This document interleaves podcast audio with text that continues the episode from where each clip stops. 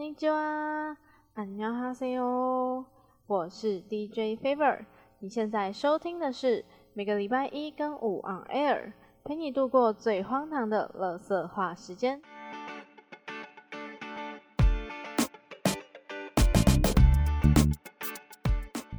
这一集是第二季的第一集，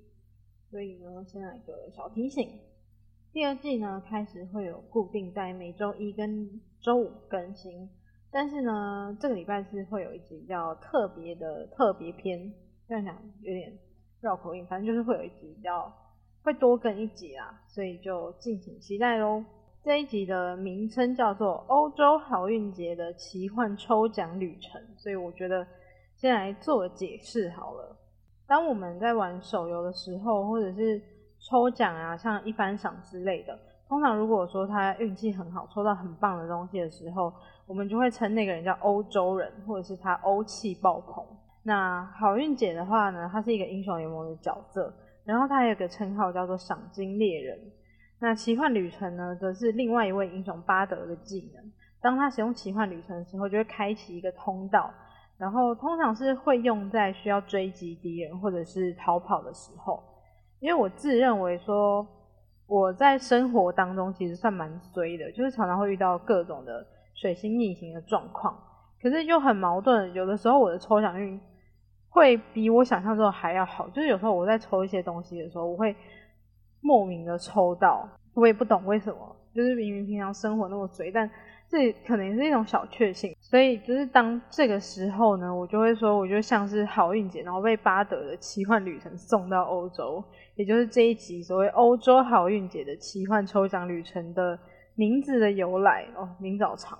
大概就是会讲一些，比如说我大概抽过哪些东西啊，当然有的是我真的很想要的，那有的是有点算误打误撞，就可能说我想抽的是他的别的项目，然后我居然抽到了这个，我觉得这一集有点废，因为就是在讲述我一些过程，但反正就继续听下去吧。应该说这一开始有在。抽奖，然后有在那个的话，大一的某一天下课，然后我回宿舍的时候就打开脸书，有一个网红，他现在有在开那个 podcast 的节目，然后叫陈怡。我那时候看到陈怡的直播，记得是在说他之前好像跟某一个什么厂商合作抽奖，但是有五个人没有去领奖，所以他就特别开直播要来抽这五根，送的是他的签名拍立得。那条件就是他会问问题，然后第一个答出来的就是得奖了。某一题呢，他就问说他小时候最想要嫁给谁？就是他前几天有发文说他小小时候想要嫁给金城武，然后我刚好就有看到那一则发文，所以我一听到那一题的时候，我就立马就是打了金城武送出留言，结果算小编吧，他就直接念了我的名字，所以我就莫名其妙抽到了那个拍立得。但认真讲，他就是打的比较快，他是算抢答，所以好像也不算抽奖。那再来这个也是大一的时候，当时就是八三幺他们代言了一款手游，叫做《倚天屠龙记》。那时候刚好是寒假，那每年过年的时候呢，八三幺他们都会出 Q 版的红包袋。然后那一年是有跟 Stereo 合作，就是放在他们的实体店面可以索取。但是当时就是要跟我去的那个朋友，他过年就是要回亲戚家，他亲戚家在香港。所以我就一定要等他回台湾，我才可以才可以一起去，就是有点讲义气的那种感觉。后来就是因为要等他回来的关系，可是他可能回来就已经初五初六了，然后去的时候就已经没有了。然后重点是我们现在也闹翻，干早知道我就自己去了，可恶！总之后来我就把希望寄托在倚天屠龙记，因为他们过年期间呢，就每天都会在他们的脸书粉丝团抽红包袋跟虚宝。然后就在我锲而不舍的情况下，终于某一天抽中了那个红包袋。刚刚是讲过年的事情，再来就是到年底了，这个我觉得超荒谬的，就是我到现在还是没有印象说我是在什么情况下去留言抽这个东西。然后我每次可能整理东西的时候看到那个东西，我还是会想起那很莫名其妙的感觉。通常你抽奖抽到，你还要去回复，比如说那个粉丝团，或者是他们会给你一个可以回。你的收件资料的，比如说表单，可是我收到包裹的时候，我就完全没有印象我有去回复或者是填资料这件事情，所以我收到包裹的时候，我就很纳闷，想说这个到底是哪里来的？然后我妈也问我说，为什么你会有新北市政府的包裹？因为它是新北耶诞城那时候抽的一个奖品，然后它是一个卡通造型的，就是小围巾，应该叫围脖吧，不是那个大陆那个围脖，就是围在脖子上那种领巾或者是围巾。然后打开看到的时候，而且还是一个围脖，然后又是一个，因为照理讲我会抽应该都是明星的东西，可是它就是完全就是我很困惑，名字跟地址都没有错啊！我想说是谁拿了我的名字去抽奖嘛？好像也不可能。后来就是我我还有跟我哥讲，然后他就去找了，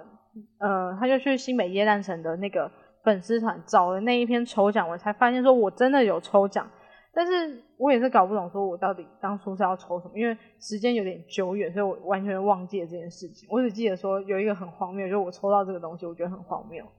那再来这个呢？因为刚刚讲到的就是圣诞节，所以就跳到隔年的过年，这个也是一场意外。就是刚刚我提到有误打误撞的部分，就是我喜欢一个台湾的演员叫做刘以豪，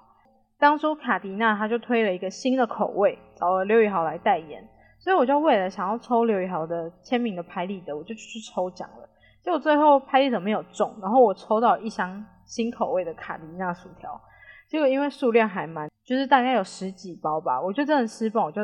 各种就分送给朋友。而且因为前面那个红包袋的事件，那个提到那个朋友，他当时可能经济状况比较差，就比较拮据一点，我还就救济他很多包。现在想想，就是我还不如肥死自己出自己吃完。这是抱怨的部分，就是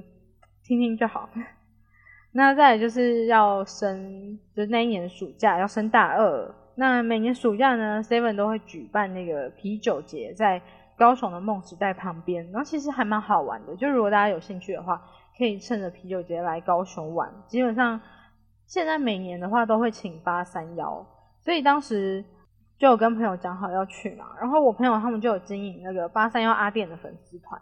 他们就有办抽奖，是抽啤酒节的门票，因为那时候啤酒节就是分早鸟票跟现场票，那早鸟票跟现场票的价差是蛮高的，不像现在的话就是分什么摇滚区还是一般的，但现那时候就只有分那两种票，我也不知道他是他是内定我还是怎样，反正其中一张就被我抽到了，但就反正也省了钱，虽然说早鸟票对于现在的票价来讲说没有到非常的贵，但对于当时可能真的经济状况比较拮据一点。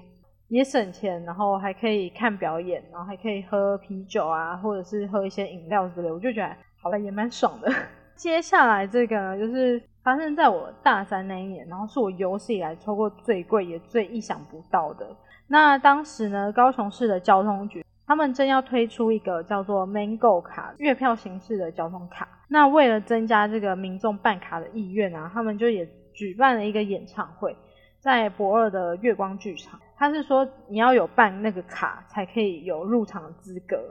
而且他的演出的阵容也都不错。有一个我现在有点忘记他是谁，因为他可能比较没有那么有名，但他唱我记得他唱歌很好听，但我现在真的想不起来叫什么名字。反正就是还有像李千娜或者是谷谷、吕思伟，然后还有像宇宙人，那我当然冲着宇宙人而去的。不过我也蛮喜欢鼓鼓的。当天呢，只要入场就可以凭进场的时候给的手环就有抽奖的资格，因为上面有那个流水编号。然后我跟我朋友，因为我们比较早进去，所以我们拿到的手环呢是黄色，而且流水编号是在五十以内的。第一轮是抽一个耳机，但是那时候抽到的是红色的手环，所以就基本上跟我们没有什么关系。我就蛮想要那个耳机的，但是我一直觉得说我跟那种。现场摸彩的抽奖没有什么缘分，就感觉只有线上的抽签系统可能比较喜欢我吧。然后在第二轮呢，是由谷谷去做抽奖。那这边要先讲我的手环上面的号码是四十七号，然后我是黄色的。结果呢，他一开始就抽到黄色的球，所以我们那个黄色那一批就超嗨。补充说尾数是七号，所以那时候主持人就开始问说有谁是七号，然后我就举手了，然后他就问我说那你几号？我说我四十七。然后有什么八十七，有什么多少，反正就是各种七号，他们就举手，然后主持人就一一问说：“哎，你几号？你几号？”我就觉得说应该也不会那么刚好吧。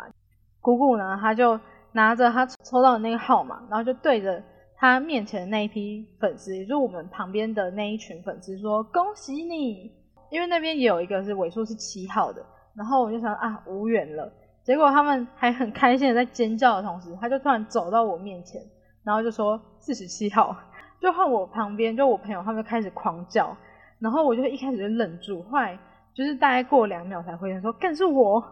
因为我就真的超傻眼，奖品是那个任天堂 Switch，然后我就觉得说我怎么可能会有那么晒的事情？因为谷谷在表演的时候，前面的观众比较分两区，因为通常会排在比较前面，就是比较早去那边等的，然后一定是宇宙人歌迷跟谷谷的粉丝，所以他就那时候表演完的时候还区分，要还跟我们说要怎么区分那个宇宙人的歌迷区跟姑姑的歌迷区，然后他就只对着我们这一批说：“你们这种看起来比较文青的扮相，就是。”感觉都是宇宙人的歌迷，虽然说我也不知道为什么他怎么看会觉得说我们是文青，但是我就觉得认真看，感觉两边的粉丝风格还是有明显的不同。就是姑姑的粉丝比较是美眉的感觉，然后宇宙的粉丝比较是姐姐那种。总之呢，他抽到我的时候，他就问了一句说：“你是宇宙人的歌迷吗？” 但是其实我也是蛮喜欢姑姑的。如果有听我第一季的那个追星那一期，就会知道说我之前呃有一阵子很喜欢 M P 魔幻力量，所以我就。也是真心话啊，我就跟他说我两个都喜欢。后来他就就是跟主持人说，哦，这个人就是很会说话。但是我就觉得说我是认真的。后来就是过了一年吧，去年的时候我就去参加姑姑那个第二张专辑的签唱会，然后我还有跟他提到这件事情，然后他还记得。但是当时我就只觉，呃，我就只记得说，因为我对那个掌上型的游戏机不太会用，就是我不太爱玩，所以我那时候抽到的时候。也有很多朋友就希望说我可以卖给他们，所以我就打折卖给我的学姐。前阵子的时候不是很流行动物森友会吗？那时候我朋友还问我说：“你会不会后悔把 Switch 卖掉？”但是我想想也觉得还好，就比起游戏机，我好像更喜欢玩电脑游戏或者手游。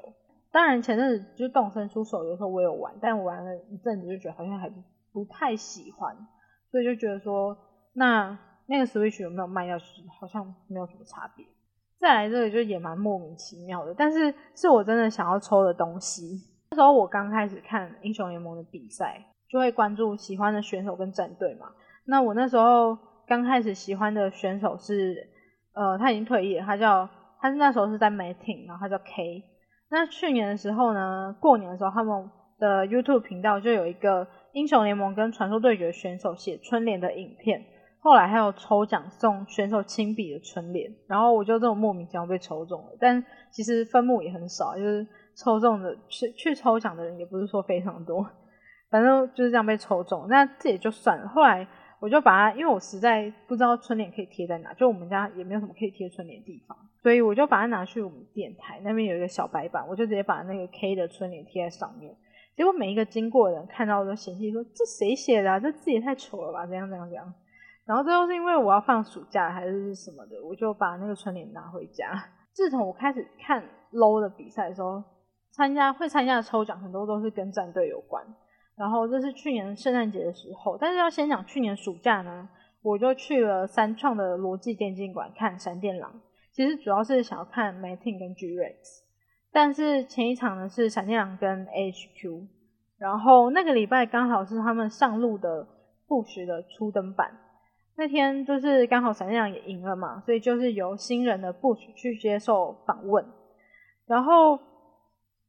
那时候就是有点小被他圈粉，所以圣诞节的时候闪电狼就有试出传说对决、英雄联盟还有炉石战绩的选手挑圣诞节的礼物去抽奖。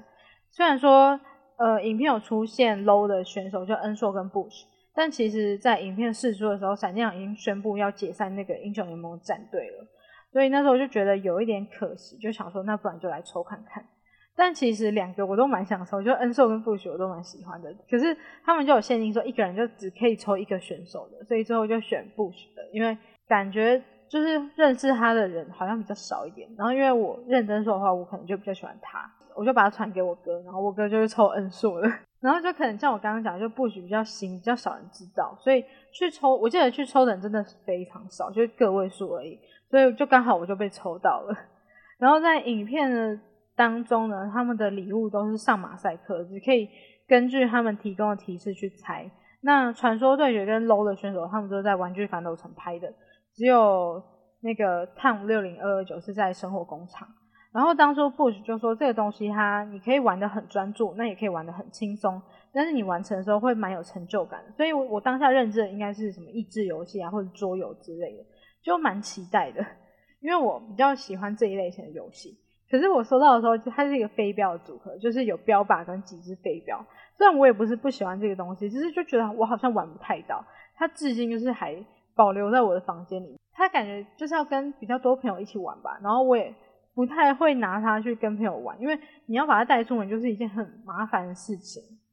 但就觉得说就留个纪念吧。比较重要的是里面有附一张 Bush 的手写的卡片，所以我就一直还蛮珍惜的。刚刚那个是说要抽那个闪电狼圣诞礼物嘛，然后我是抽 Bush 的，那我哥是抽恩硕的。后来呢，AHQ 就是有为他们的赞助商星光人寿，当时他们有举办一个登高大赛，所以 AHQ 就有拍一个游戏影片，然后也有举办抽奖。那奖品呢就是 AHQ 的衣服。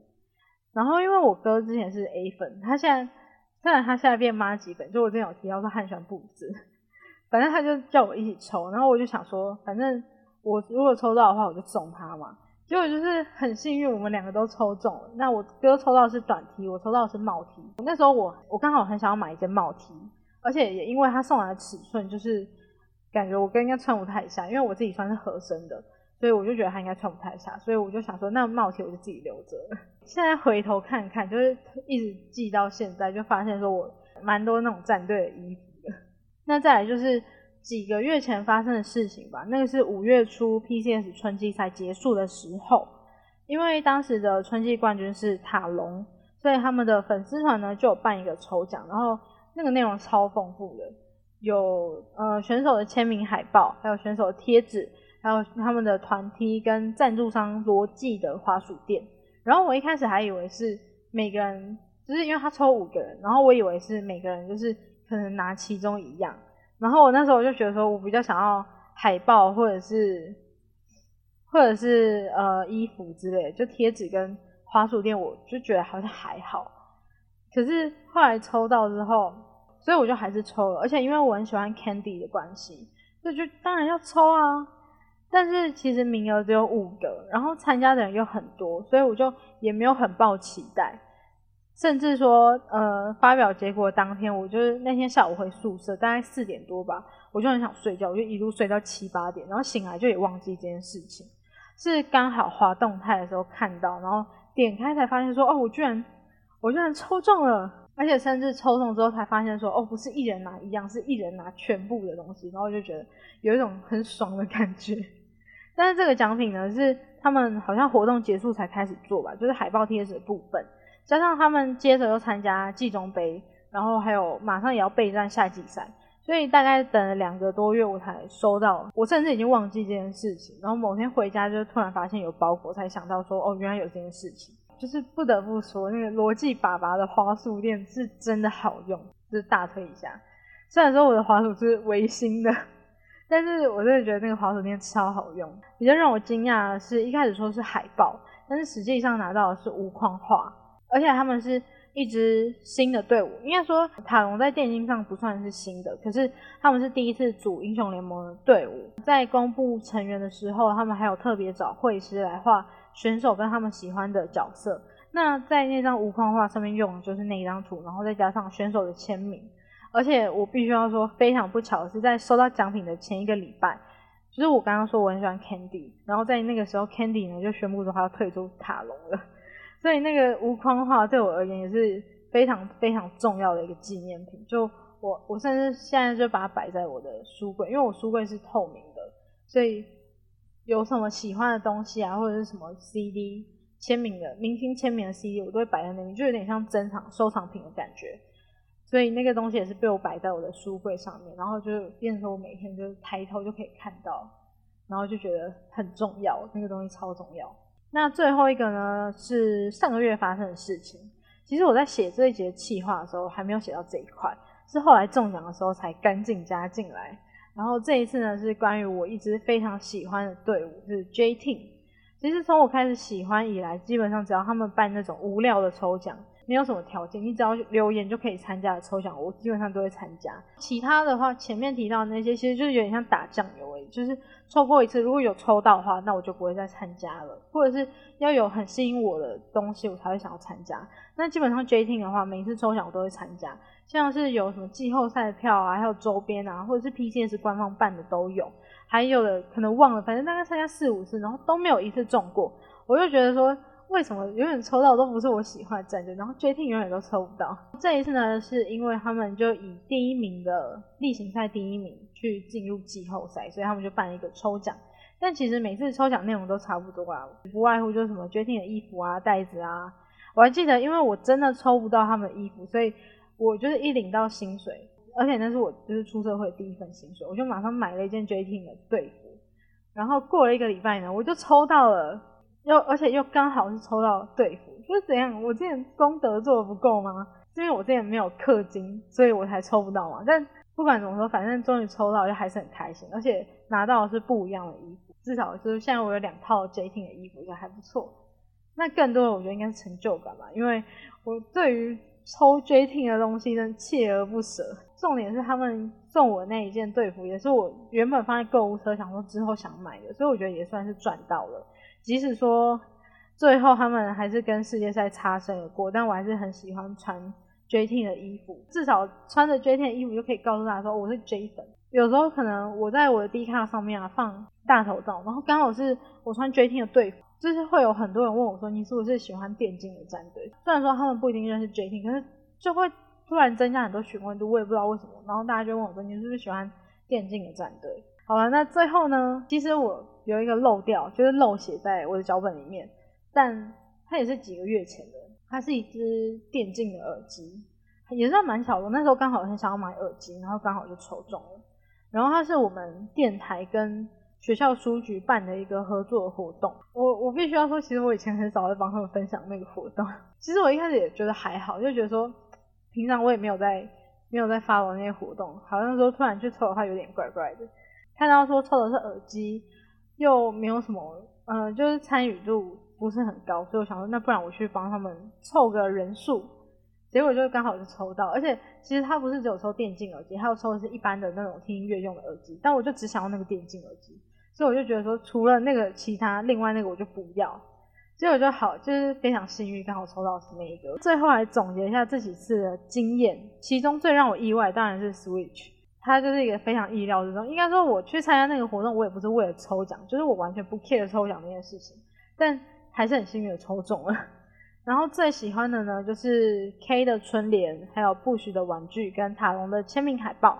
会选春联呢，完全就是因为 K 是我最一开始喜欢的选手。虽然说春联现在也不知道能干嘛，因为那是去年猪年的，然后现在已经鼠年了，就是没什么屁用。但是大家就跟 K 这个一样，锵锵的。我觉得每次看到那个春联，就可以想起这么白烂的一个人。虽然说他现在已经退役了，还是蛮喜欢他，因为他现在是在当 YouTuber，然后都在发一下钓鱼的影片，然后有时候就也会看一下。虽然我刚刚也说了飞镖我真的不会玩，然后也没有机会跟别人一起玩，但是因为就有那一张布局的卡片，虽然说布局没有随着电狼的解散消失在职业圈，但是闪电狼也是他作为职业选手带的第一支队伍。所以我觉得那张卡片对我来说就也特别的意义重大吧，也是因为不学关系，所以那时候他之后是加入了 BJD，虽然都没有上场，但那时候也会特别关注 BJD。后来呢，夏季赛他就进了 Alpha X Pro。以前我是完全不会关注 Alpha 的，也是因为不学关系，所以有时候还是会稍微看一下 Alpha 的比赛。那至于塔隆的部分，其实也是不意外，因为 Candy 的关系，就是刚刚我有提到三创的那一次。我要走的时候，我还在手扶梯跟 G Rex 的选手一起下楼，因为我记得他们好像休息的地方不跟比赛的场地是不同的楼层。然后我要走的时候，因为我是提早走的，他们刚好是在中场休息的时候，所以他们可能要回休息室。然后我后面就是那个 G Rex 的选手，虽然说我不确定有没有 Candy，就那时候只记得说有一个人应该是韩元，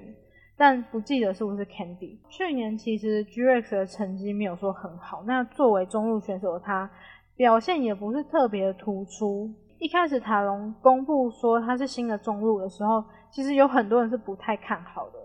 因为前面就想说哦有哈纳比啊，有有 Unify，有凯 Win，然后就觉得说这个阵容应该不错。可是就会有人觉得说，那为什么中路是 Candy？就会觉得说原本很看好，可是看到中路是 Candy，就觉得好像不是很 OK。那季后赛的时候，其实他刚开始在塔隆的时候，状况也不是说特别稳定。然后季后赛的时候也有一波表现的不是太好的时候，所以那时候就被赛平的乌龙就喷的蛮夸张的，基本上他就会一直讲 Candy。最后呢，塔隆还是拿了冠军，不只是季赛之后的季中杯也是冠军。而且 Candy 在季中杯的最后一场，就是打越南的时候呢，他的阿奇尔打了一个很精彩的操作，然后也拿下那一场 MVP。当然也是让很多人就慢慢的对他改观。那当塔隆宣布说有新的中路 Tank 的时候，我其实也没有想太多，觉得可能只是嗯怕他不太稳定，所以才想说要找一个人来轮替吧。后来真的听说他要退出的时候，那个也是非常的不舍，因为 Candy 其实从二零一五年就在台港澳赛区，算是待的比较久的韩援，因为很多韩国人来台港澳比赛，可能待个一年多两年就走了，但是 Candy 真的待了很久，所以我觉得他可能也是想家了吧，就打了那么多年，也真的需要休息，但还是会期待说以后还有机会看到他再回到职业赛场上，虽然我觉得。可能真的有点难，因为 Candy 他现在已经二十四岁了。对于一个职业选手来说，这样的年纪在操作跟反应可能会渐渐的跟不太上。但我觉得我还是会想要等他，看看有没有机会再看到他上场比赛。那关于抽奖的过程呢，就大概就在这边了。但还是要强调，撇开抽奖，我真的是一个衰到不行的人。就是我可以一个礼拜、一天甚至一小时内遇到很多很多不顺的事情，然后就觉得说，看我这人到底怎么？为什么这么衰？就套一句小魔女斗人咪的经典台词说：“我真真的是这世界上最不幸的不幸的少女，不是美少女，少女玩那种要抽卡的手游啊，就也超级飞，发票也是两年才中一次，就觉得说我这个人真的是衰到一个极点。但也是很庆幸还有那么一点点的抽奖运，就是让我的人生可能没有那么的糟糕吧。反正这集就先到这边啦。”然后不要忘记礼拜四还会有集特别篇，是介绍歌的特辑啦，可以期待一下。啵啵，节目要结束喽，如果喜欢，不要忘记追踪我的 podcast，也欢迎到我的 IG o r n A I R 底线 F E V E R 来续团听我说更多乐色话，也欢迎在各个平台留言给我更多的建议，也不要忘记每个礼拜一跟五都会有新的一集上架，那我们就下集再见喽。